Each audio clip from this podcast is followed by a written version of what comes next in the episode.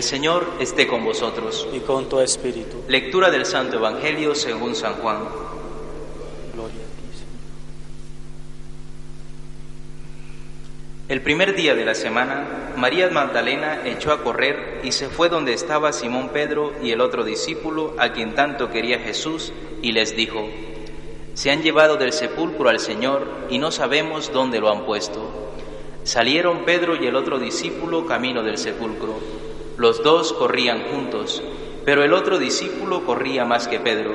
Se adelantó y llegó primero al sepulcro, y asomándose vio las vendas en el suelo, pero no entró. Llegó también Simón Pedro detrás de él y entró en el sepulcro. Vio las vendas en el suelo y el sudario con que le habían cubierto la cabeza, no por el suelo con las vendas, sino enrollado en un sitio aparte. Entonces entró también el otro discípulo, el que había llegado primero al sepulcro. Vio y creyó.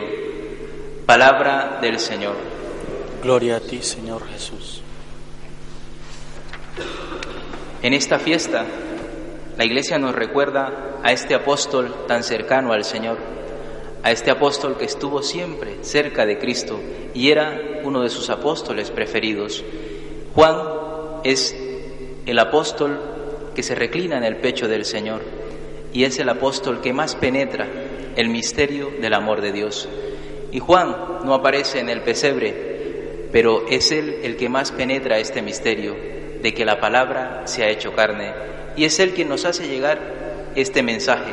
La palabra de Dios, la palabra eterna, esa palabra ha tomado carne, se ha hecho uno de nosotros. Y esta contemplación de este misterio cambia la vida de Juan. No olvidemos que el Señor a él y a su hermano les llama los hijos del trueno. Debemos imaginar qué temperamento o qué genio tenían, pues esa relación tan cercana y tan profunda con el Señor transforma la vida de Juan, transforma su corazón y hace que se entregue totalmente al Señor. Y es el que se convierte no solo en un teólogo de solo pensamientos de la cabeza, sino un teólogo del corazón. Juan empieza una teología distinta, la teología de la vida, la teología de la cercanía con aquel que se ha hecho hombre por amor a nosotros. Y por eso en la primera carta que leíamos hoy de este apóstol San Juan, nos habla de lo que él oyó, de lo que él vio, de lo que él contempló, de lo que él palpó con sus manos y de lo que él da testimonio. Yo creo que estos pasos debemos nosotros también aplicarlos en nuestra vida, oír la palabra de Dios, oír ese mensaje que el Señor nos ha dejado y que se ha venido transmitiendo gracias a la Iglesia a lo largo de los siglos, el mensaje del amor de Dios.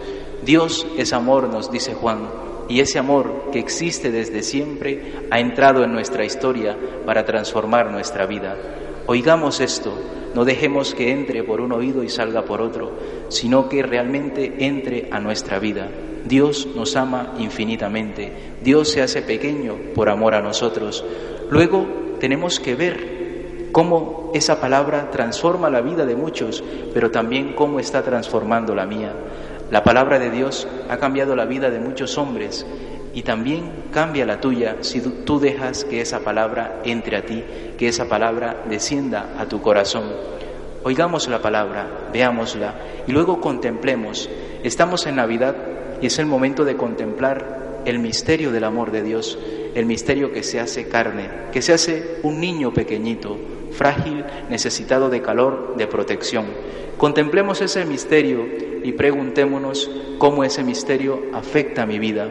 Contemplemos el misterio del amor de Dios y luego palpemos ese amor de Dios.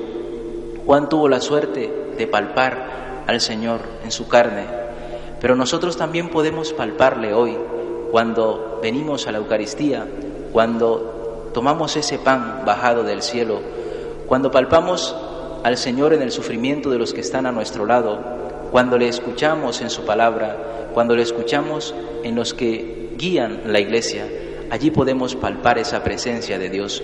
Dios no se ha quedado lejano, se ha hecho un Emmanuel, un Dios con nosotros, para que nosotros podamos relacionarnos con Él.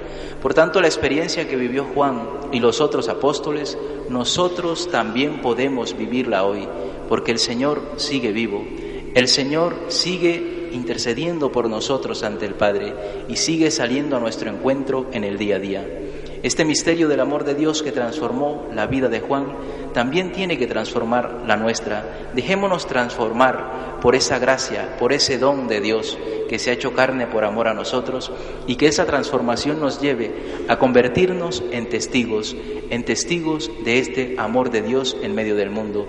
Y para poder ser testigos tenemos que estar unidos, como dice Juan en su primera carta unidos a nosotros como nosotros estamos unidos al Padre y a su Hijo Jesucristo. Y esta comunión y esta unión solo se puede vivir dentro de la Iglesia.